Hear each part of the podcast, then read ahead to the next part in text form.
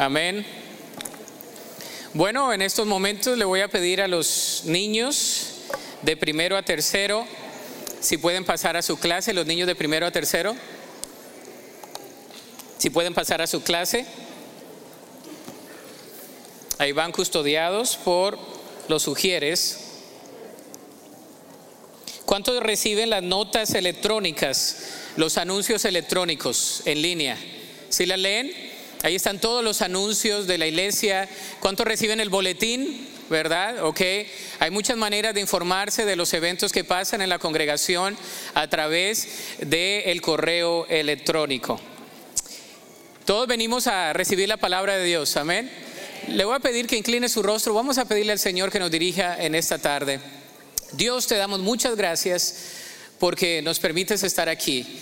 Te damos gracias por la bendición que nos das de poder llegar a este templo como tu iglesia para poder abrir tu palabra, sabiendo que es una carta de amor para nosotros sabiendo, Señor, que eres tú quien produces el querer como el hacer, que eres tú quien transforma nuestros corazones y eres tú, Señor, quien haces la obra en nuestras vidas.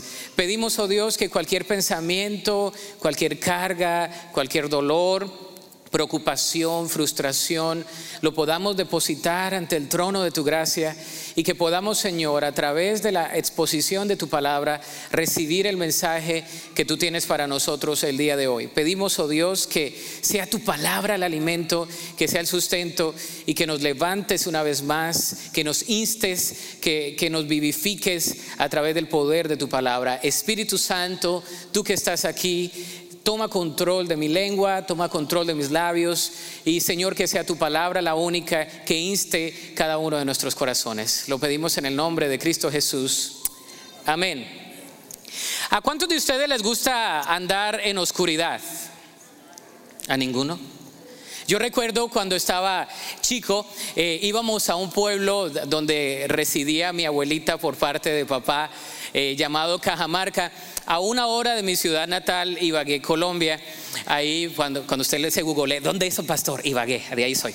Ok, a una hora queda un pueblo como en las montañas, en la zona cafetera de mi país, donde huele el cafecito y todo eso. Nos llevaba mi papá constantemente en las vacaciones a Cajamarca.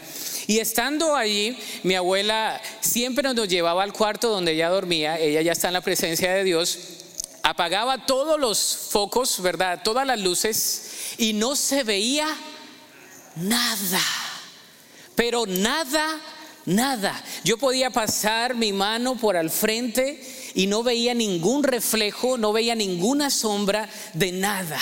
Nada. Mi abuela tenía la costumbre de hablar y de hablar y de hablar y de contarme historias. Yo creo que para disipar los temores de la oscuridad, para que me quedase dormido y no tuviera problemas con aquello de los temores de la oscuridad.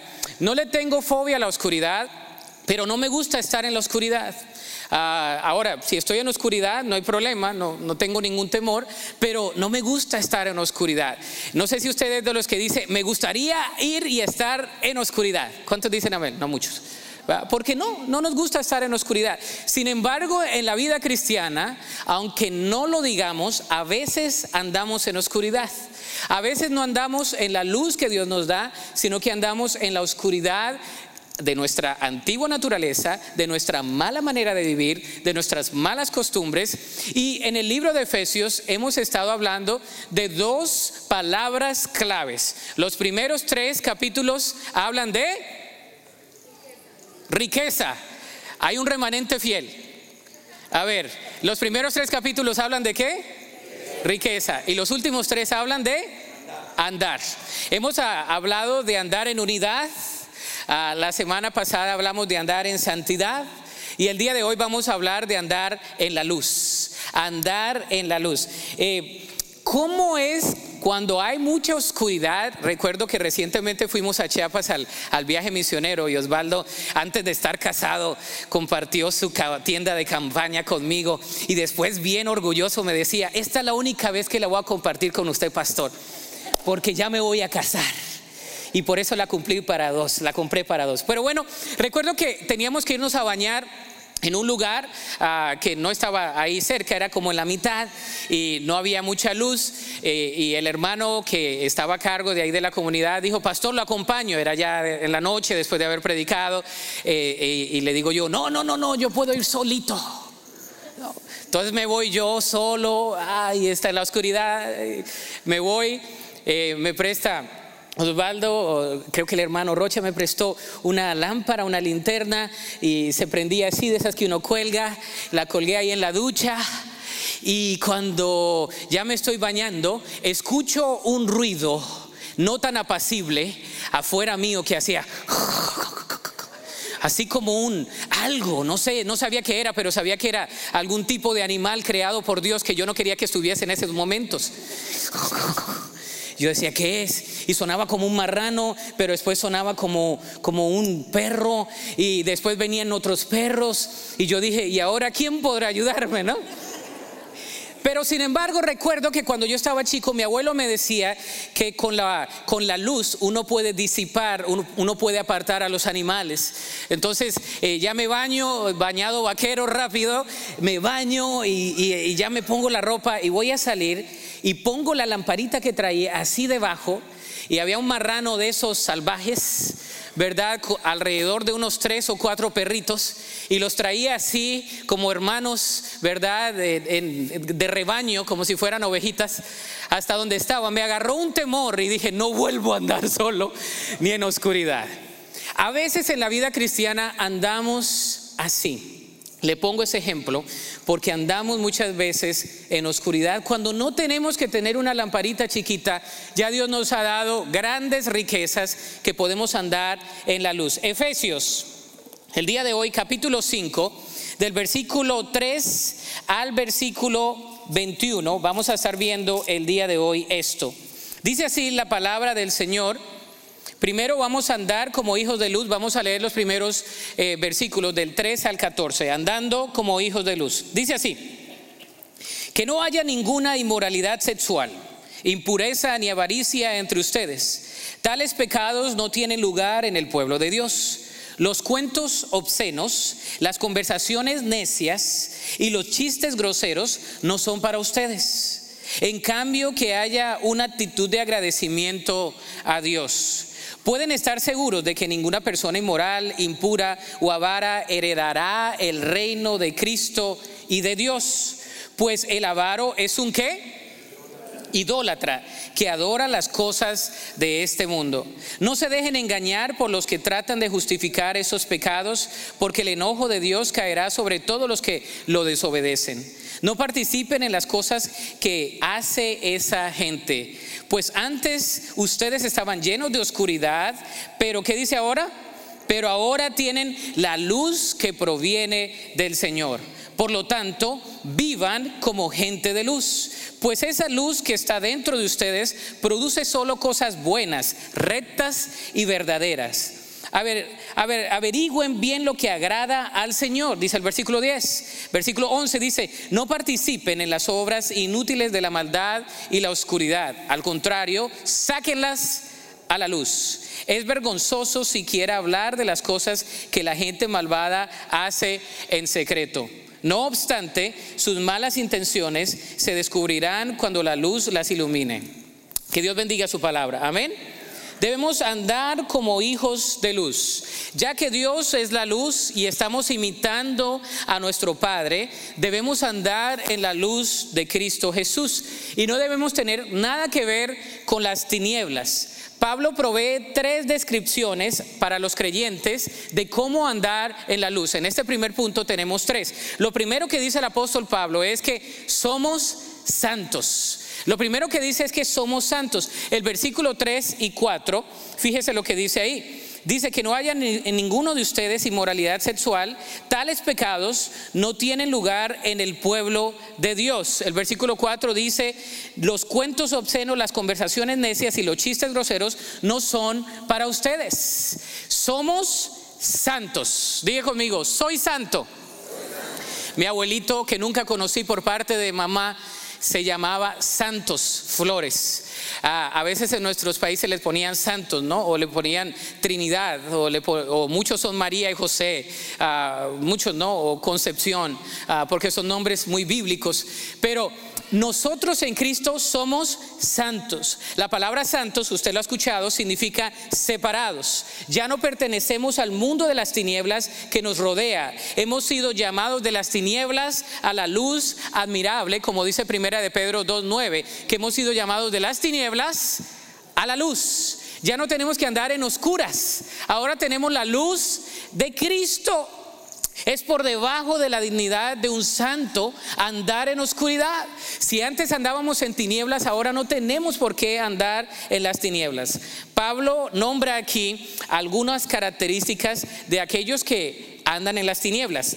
Enumera algunos pecados. Lo primero que enumera dice la inmoralidad sexual, la impureza y la avaricia.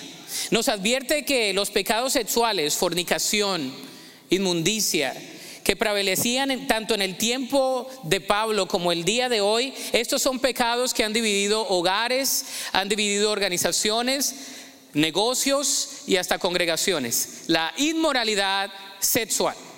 Ahora, vamos a hablar de un poco de esto porque la palabra de Dios nos habla el día de hoy de la inmoralidad sexual. Es algo que es fuera del uso de lo que Dios hizo para la sexualidad entre una pareja del matrimonio. Estaba hablando con una parejita antes del sermón, que antes del culto, que se van a casar el día sábado. Están contentos porque se van a casar. ¿Se acuerda usted cuando se iba a casar? Uh, algunos hermanos están así con la cara de cansados. Uh, ¿ah? Me acuerdo la ilusión. La palabra de Dios habla muy explícitamente que la relación sexual, la pureza sexual es para la plataforma del matrimonio.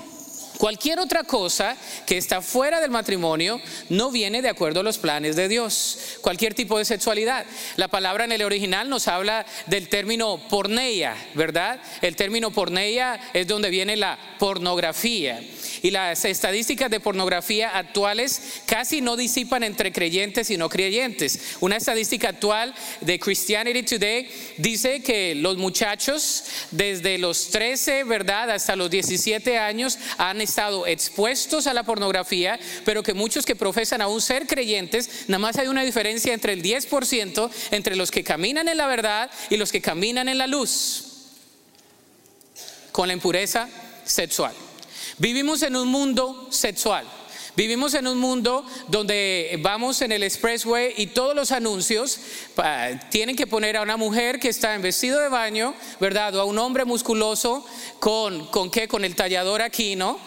Este, ¿Por qué? Porque parece ser que todo es incitando a la sexualidad.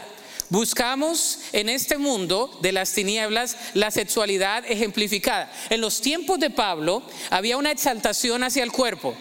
En la era grecorromana había una exaltación hacia el cuerpo, hacia los músculos, hacia las mujeres apuestas, hacia los hombres esbeltos. Y no hay ninguna diferencia de entre los tiempos de Pablo a los tiempos de hoy.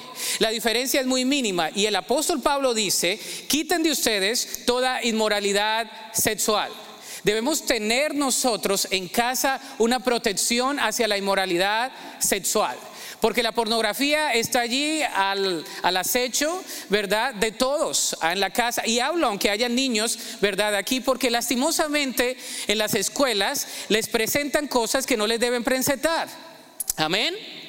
¿Cuántos padres dicen amén? Es verdad, tenemos que hablar en la iglesia de eso. En las escuelas les presentan desde niños, les presentan cosas que nosotros como padres debemos guardar a nuestros hijos, que están viendo en el internet, que están viendo, ¿verdad?, en el iPad, que están viendo en la computadora, eh, qué está pasando con nuestros hijos. ¿Por qué? Porque lastimosamente el enemigo quiere entrar por el lado de la sexualidad. La avaricia. La avaricia es un pecado que también nos habla que se practica mucho. Aunque no es muy visible, estos dos pecados muestran la misma debilidad básica de la naturaleza caída, los apetitos descontrolados. Una persona que no puede eh, controlar su buena sexualidad, no puede controlar la avaricia de tener algo que no le pertenece. Una persona que quiere algo que no le pertenece es una persona avariciosa. Es querer algo que no le pertenece. Esa es una persona avariciosa. Y hay muchas personas que practican este tipo de pecado. El fornicario y el avaro quieren satisfacer sus placeres tomando lo que no les pertenecen, los deseos de la carne y los deseos de los ojos. Primera de Juan 2:16. Los deseos de la carne y los deseos de los ojos. ¿Cuántos hombres están aquí? Hace la mano los hombres. Y ahora le voy a pedir a los hombres que pongan la mano sobre sus ojos. No importa qué edad tenga usted. Ok. Ahora le voy a pedir a las mujeres que alcen la mano las mujeres y que pongan su mano sobre los oídos. No se les va a olvidar. Ahora quiten las manos, por favor. Las mujeres no se sigan ahí. Ok. Porque dice, ahora no se les va a olvidar esto porque estadísticamente usted se va a recordar de lo que le dije con esto.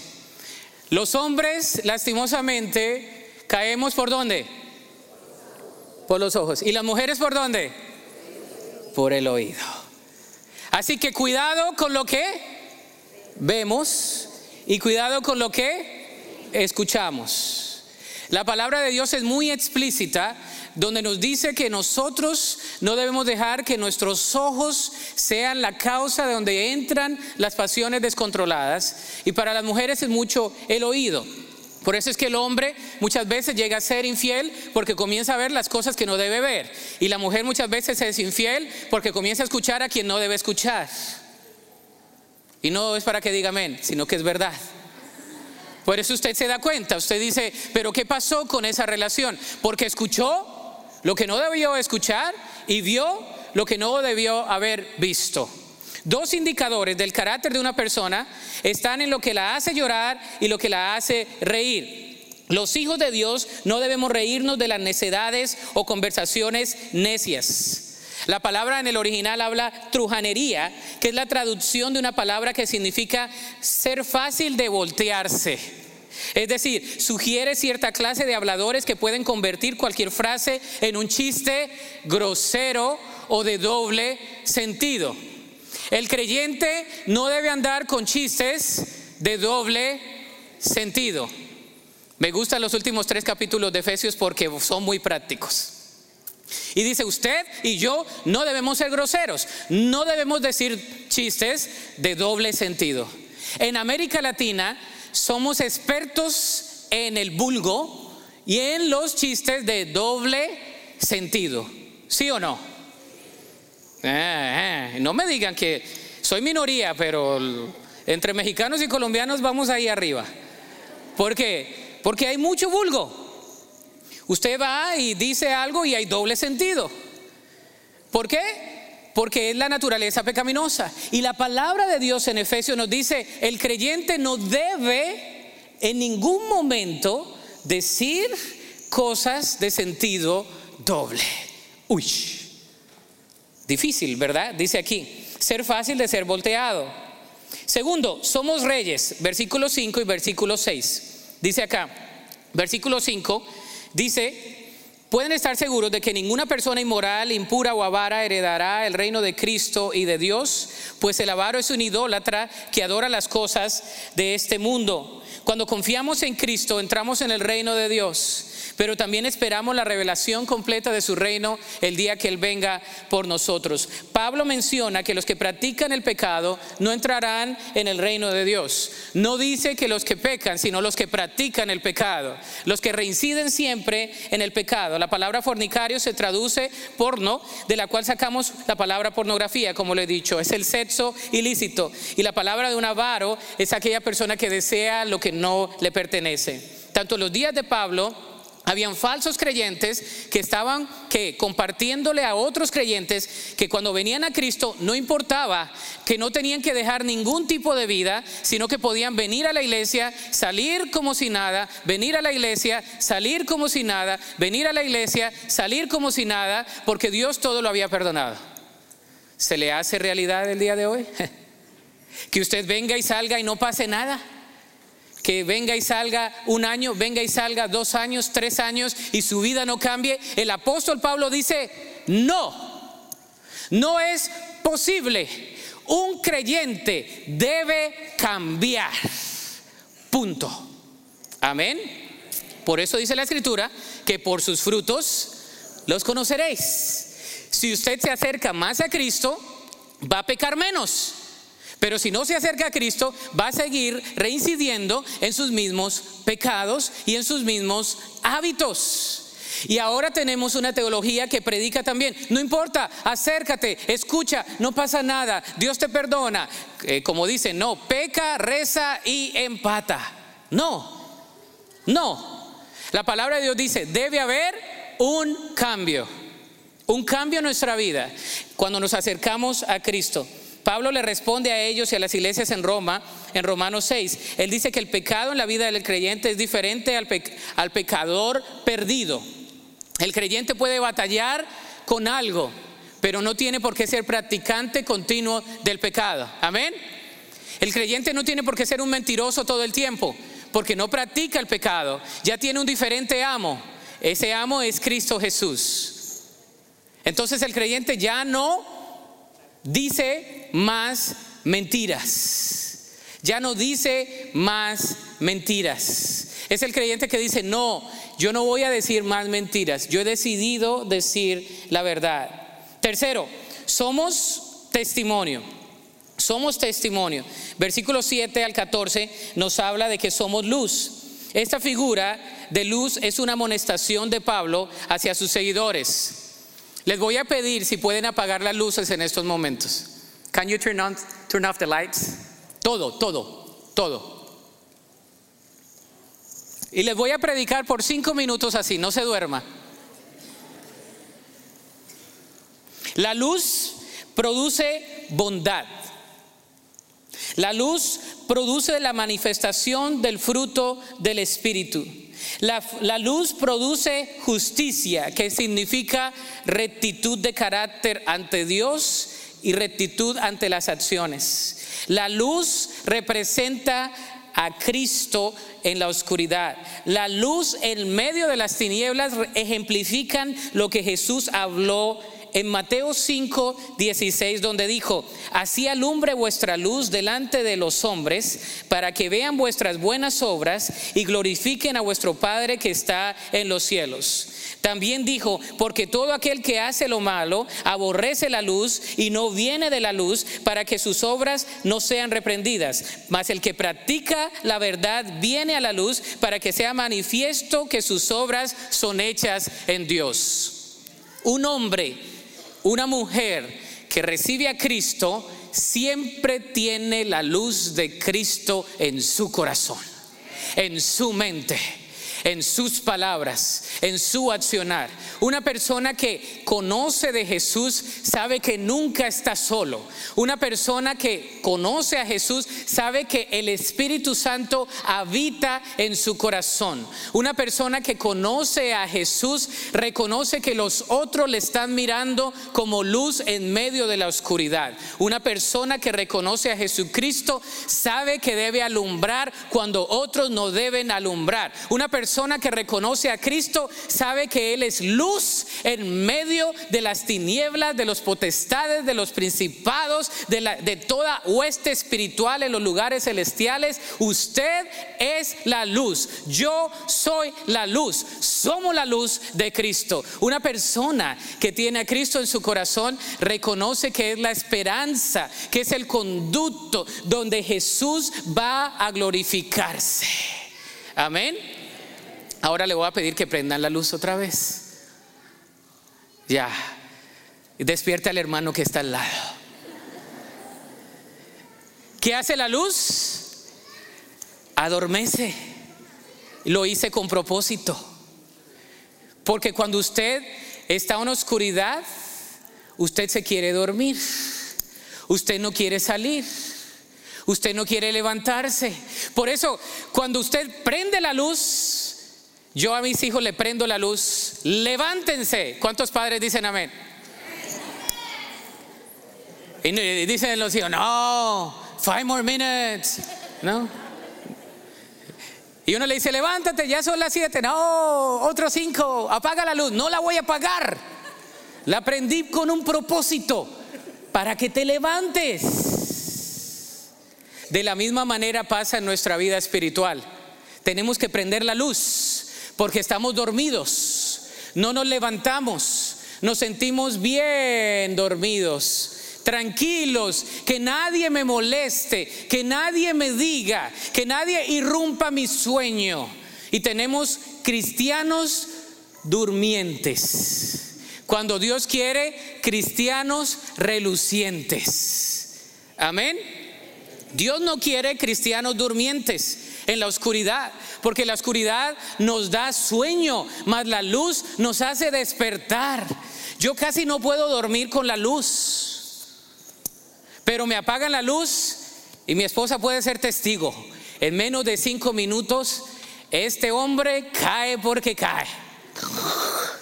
Y cuando estoy cansado, hasta el ronquido apacible que se escucha hasta el cuarto de mi hijo.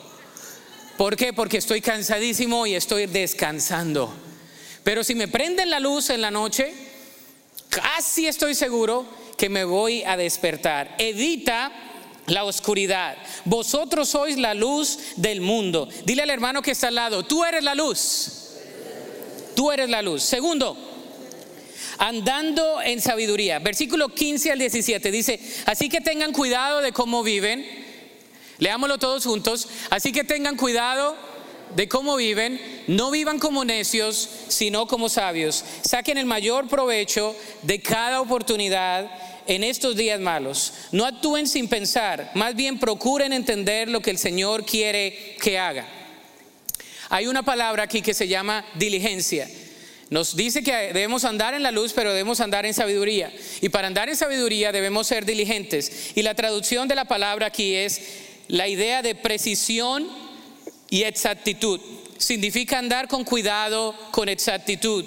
Lo opuesto sería andar descuidadamente, sin dirección, sin previsión. No podemos dejar la vida cristiana al azar. Debemos tomar decisiones sabias y buscar hacer la voluntad de Dios. Debemos nosotros tratar de buscar la sabiduría y ser diligentes, de trabajar en ello. Parece que el apóstol Pablo nos dice, despiértate, abre los ojos, levántate, aprovecha el día. Es triste ver a creyentes que no aprovechan ni el tiempo ni las oportunidades.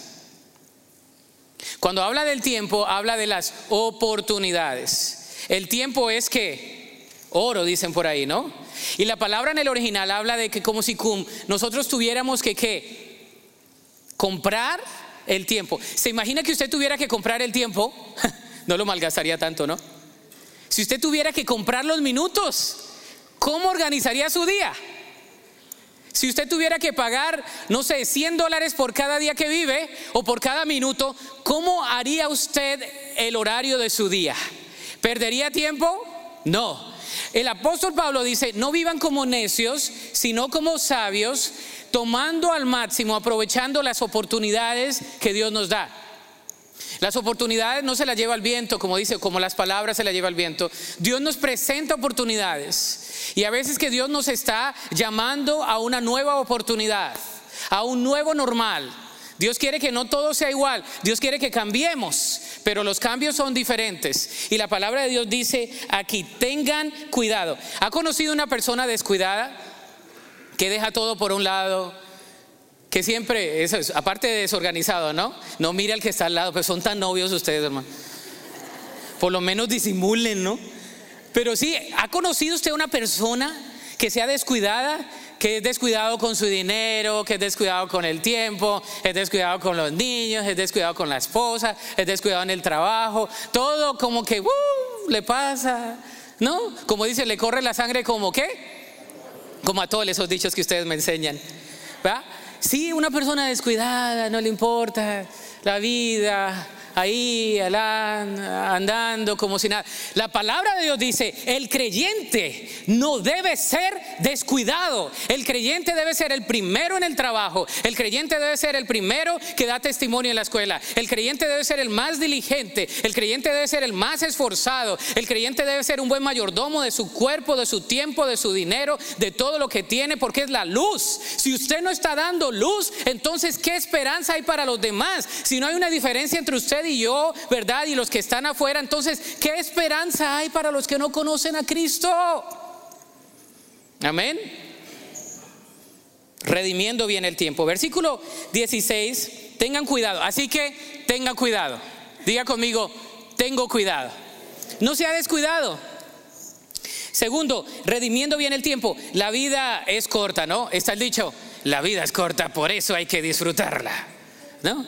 Algunos jóvenes dicen, oh pastor, déjame disfrutar la vida, just let me enjoy my life, ¿verdad? La vida es muy corta y la verdad es que la vida es corta. ¿Cuántos de ustedes quizás en su corazón tienen algo porque dicen, uff, pasó el tiempo y no lo hice? Pasaron 20 años y usted dice, ¿y a dónde se fue el tiempo? Ya pasó. Porque el tiempo que se va no vuelve, como dice la canción. Sus hijos no van a volver a ser chiquitos y a venir a molestarle en la cama, ¿verdad? Y a quitarle, a ser inoportunos. Sus hijos no van a estar siempre con usted. Su esposo sí, y su esposa también, porque ese no tiene devolución. Así que aguante, ¿no? Aguante.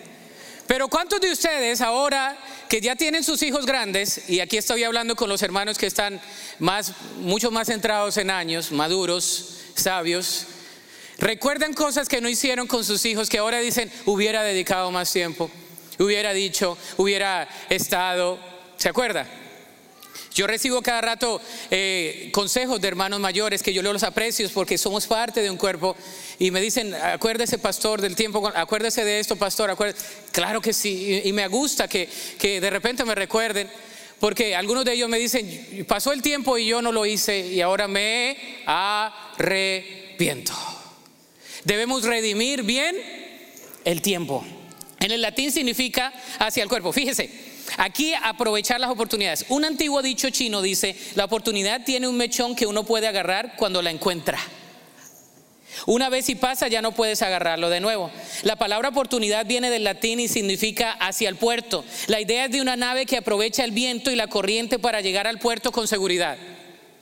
En el original esto es lo que dice la palabra. Aprovecha el tiempo de manera tal de que tu vida pueda llegar al propósito que Dios ha destinado. Amén. No pierdas el tiempo. Hay personas que no toman ningún riesgo, no toman ningún nuevo trabajo, no hacen nada nuevo, porque dicen, pues no sé dónde me va a llevar. Aprovecha las oportunidades. ¿Por qué? Porque los días son malos. En los días del apóstol Pablo significaba que había persecución romana en contra de los creyentes, como lo dice Primera de Pedro capítulo 4. Que necio es perder las oportunidades de ganar a los perdidos cuando muy pronto, mucho es de esas personas no van a venir al conocimiento de la verdad. Y nosotros somos la esperanza redimir el tiempo. Tercero, entendiendo el plan de Dios. El versículo 17 dice, sino que sean entendidos. Versículo 17, busquémoslo aquí, fíjese lo que dice. Dice, no actúen sin pensar. Uf, no actúen sin pensar. Más bien procuren entender lo que el Señor quiere que hagan. ¿Cuántos de ustedes dicen, es que no pensé lo que hice? ¿Cuántos han pensado eso. Es que no pensé antes de decirlo. Es que no pensé antes de actuar. El plan de Dios dice, sino que sean entendidos. Versículo 17 lo dice, no actúen sin pensar. Tenemos que pensar antes de actuar. Pensar antes de actuar. Entendidos indica que nuestra mente Dios nos la ha dado para descubrir y hacer la voluntad de Dios a través de su palabra. Hay demasiados creyentes que tienen la idea de que descubrir la voluntad de Dios es una experiencia mística que incluye un pensamiento claro. Sin embargo, la palabra de Dios nos dice que descubrimos la palabra de Dios a medida que Él transforma nuestra mente. Romanos capítulo 12, 1 y 2 dice, sino transformaos por medio de la renovación de vuestro Entendimiento. Si usted no cambia la manera de pensar, no va a cambiar la manera de vivir ni de hablar. Hay personas que piensan que tienen un alto o bajo concepto de sí mismos y de esa manera hablan. Si siempre piensas así de ti, así vas a decirlo de ti. Si siempre piensas que eres un perdedor, vas a decir que eres un perdedor. Si siempre piensas que no puedes, vas a decir que no puedes. Si siempre piensas que nunca lo vas a lograr, nunca lo vas a lograr. Porque dice que de la palabra tal es, ¿verdad? Así como su pensamiento, tal es el hombre. Así que hermanos, el pensamiento Dios nos lo ha dado para conocer la voluntad de Él, conocer a Cristo Jesús. Él nos ha dado la mente para ejercer su voluntad, que involucra recoger los hechos, examinarlos, sopesarlos, orar, pedir sabiduría. Santiago 1.5 dice que debemos pedir sabiduría y que Dios nos la da abundantemente y sin reproche alguno. ¿Cuántos creen que Dios tiene un plan para nuestras vidas?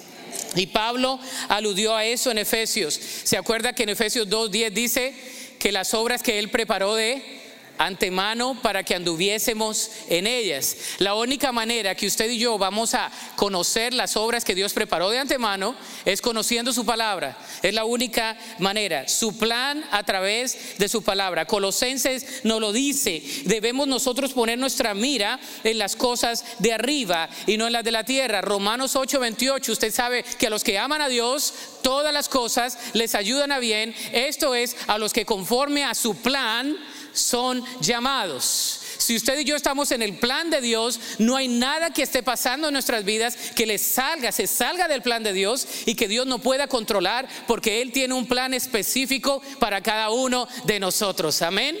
Me fascina ese canto que cantamos el día de hoy, que habla de la soberanía de Dios, que Dios siempre está ahí, que Dios es suficiente, que Él no me dejará, Él nunca me dejará. ¿Cuántos creen que Dios nunca nos dejará? Yo creo que Dios nunca nos deja. Usted deja a Dios, yo dejo a Dios. A veces le digo Señor y a veces eh, ni oramos de la manera que tenemos que buscar. Pero Dios nunca nos va a soltar. Dios siempre está con nosotros. Tercero, andando en el Espíritu. Dice el versículo 18 y 20, vamos a ver el versículo 18 al 20. Dice aquí la palabra del Señor, no se emborrachen con vino porque eso les arruinará la vida. En cambio, sean qué? Llenos del Espíritu Santo, cantando salmos e himnos y canciones espirituales entre ustedes y haciendo música al Señor en el corazón. Esta parte es fundamental para los creyentes, el ser gobernados por la palabra, por Cristo y por el Espíritu Santo. Aquí el apóstol dice que andar en el Espíritu es ser llenos del Espíritu Santo.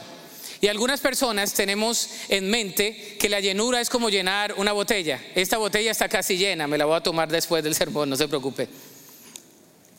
Pero la palabra de Dios no nos habla de que nosotros tenemos una llenura, cuidado, cuidado, me caigo aquí, una llenura aquí, ¿verdad? El Señor dice que Él nos controla. Ser lleno del Espíritu Santo es el que mueve la botella, el que controla nuestra vida. Dice, antes bien sed llenos, controlados por el Espíritu Santo. ¿Ha visto un borracho? Mm, ninguno. No le digo que es otra iglesia, aquí puro santo. Ya estamos esperando a Cristo. Ven, Cristo, ven.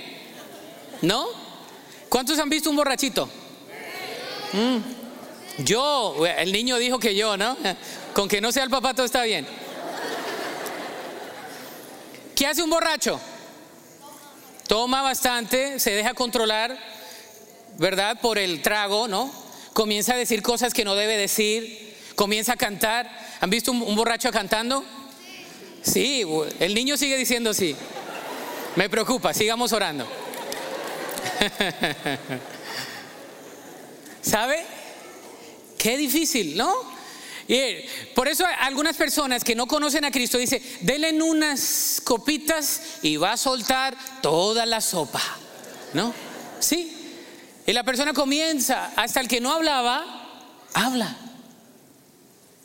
La escritura nos dice, no os embriaguéis con vino, el cual te va a arruinar la vida. Antes bien, al contrario, déjate controlar por el Espíritu Santo. Que sea el Espíritu el que te haga hablar, que sea el Espíritu que, el que te haga hacer cosas que piensas que no vas a hacer. Es lo que dice. Porque el Espíritu a veces nos dice, habla. Y tú dices, no, habla. Y tú dices, no, que hables, te digo. Y tú tienes que hablar. Porque el Espíritu te dice, amén. Calla. Y tú dices, no, calla, te digo. Y tú dices, no, que te calles. El Espíritu te está diciendo, calla, vas a ganar esta batalla en el silencio. Mía es la venganza, dice el Señor. Y entonces Dios se glorifica. Es hacer lo contrario. Es dejarnos controlar. Dice antes bien, se llenos del Espíritu. El verbo llenar no tiene que ver con cantidad, sino con control. Segundo, dice, alabando al Señor con gozo. Alabando al Señor con gozo. El gozo es una manifestación del fruto del Espíritu. Gálatas 5, 22. ¿Se acuerda lo que dice Gálatas? Más el fruto del Espíritu es amor, gozo, paz, paciencia, benignidad, bondad, fe, mansedumbre, templanza. Ante tales cosas no hay ley. Uy, ¿cómo no lo sabemos? El fruto del Espíritu es amor, gozo, paz, paciencia, benignidad, bondad, fe, mansedumbre y templanza. Hasta la versión Reina Valera no lo sabemos. Somos tan buenos para memorizárnoslo. Pero ese es el fruto que ve la gente en nosotros. La gente ve amor, gozo, paz, paciencia, benignidad, bondad, fe, mansedumbre y templanza todos los días. No. El gozo es una manifestación del fruto del Espíritu. Cuando los creyentes en el Pentecostés fueron llenados del Espíritu, la multitud los acusó de que estaban embriagados con vino. ¿Se acuerda? En Hechos capítulo 2 del 13 al 15 dice, esos se pasaron de vinito, de copas. ¿Por qué? Porque estaban bien gozosos. Y por eso usted ve un hermano que está en prueba y está en gozo.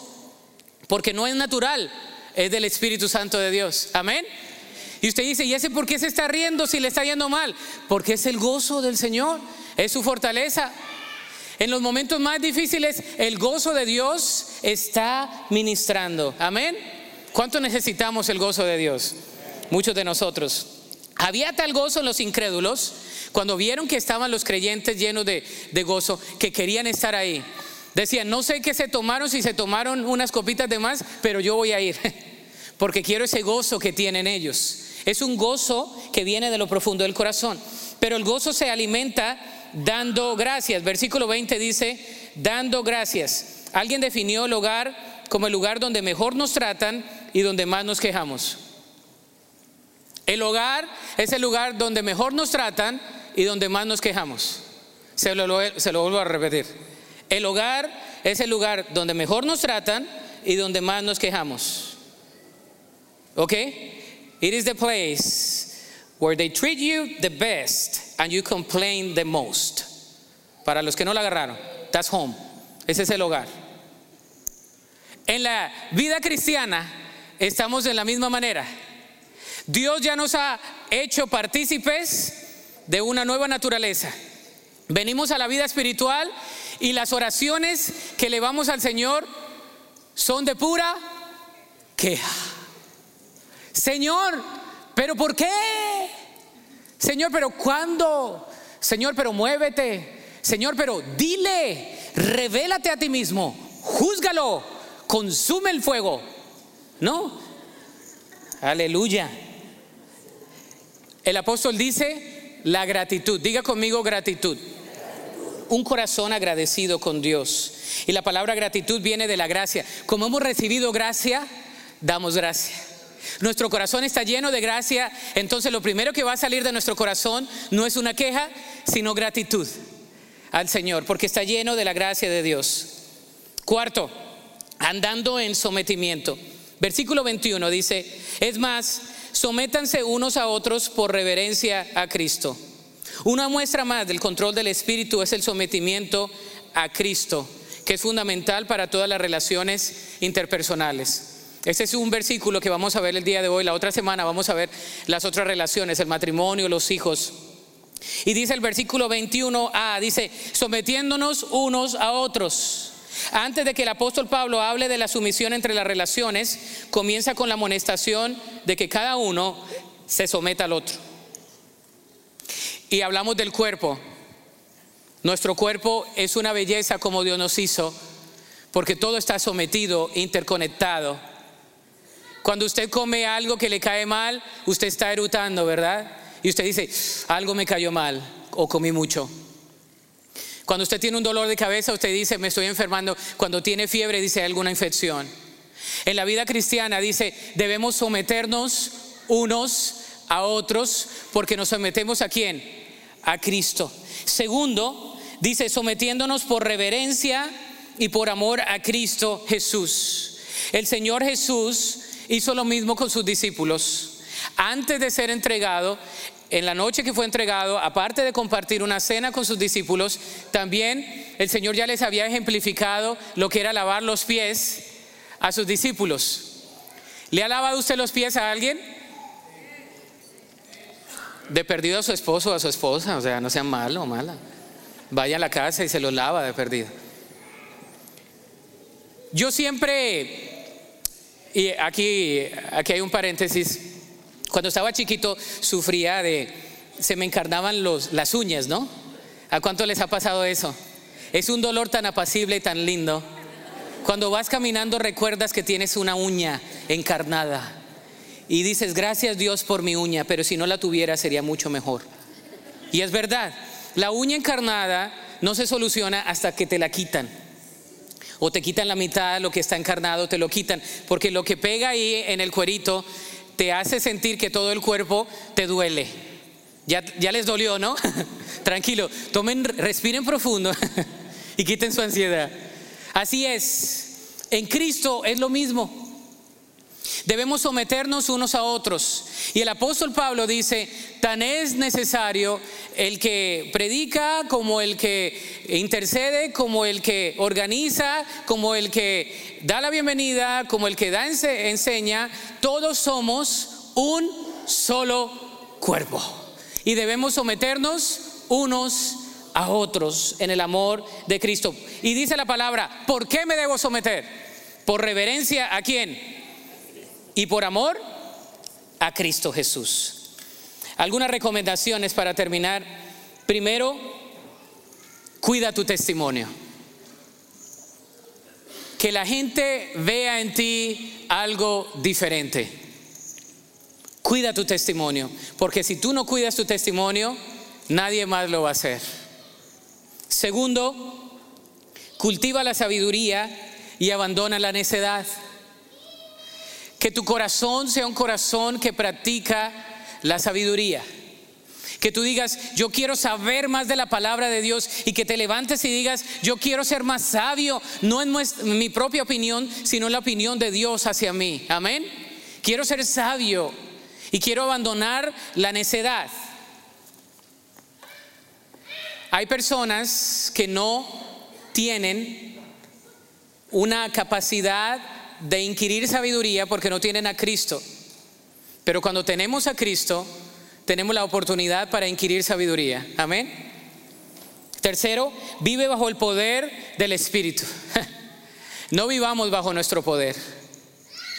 Lo que nosotros no podemos hacer, el Señor lo puede hacer por nosotros. Y el Espíritu lo puede hacer. Amén. Debemos venir al Señor en oración. Y cuarto, sométete a Cristo Jesús y a su iglesia. Sometámonos a Cristo Jesús y a su iglesia. Ponte sobre tus pies en esta tarde.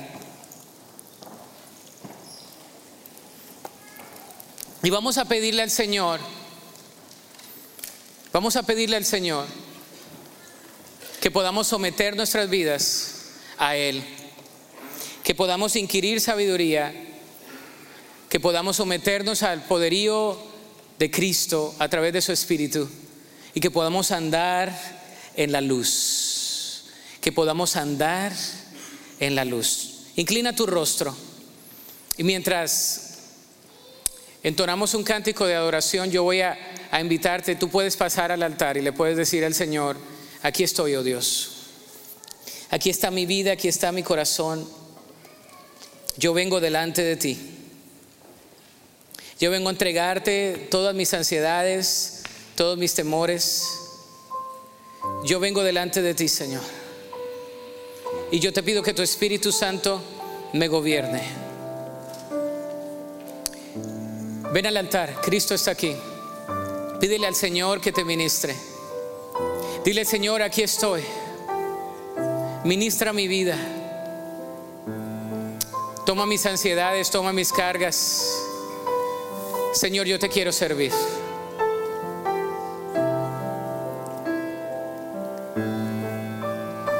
Ven a Jesús, ven a Cristo.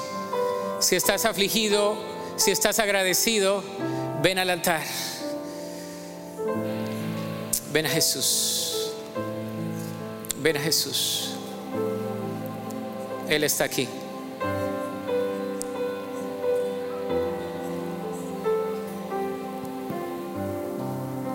Ven a Jesús.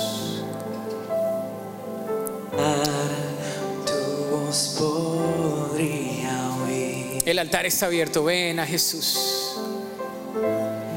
Ha sido tan bueno para mí. Ven a Jesús.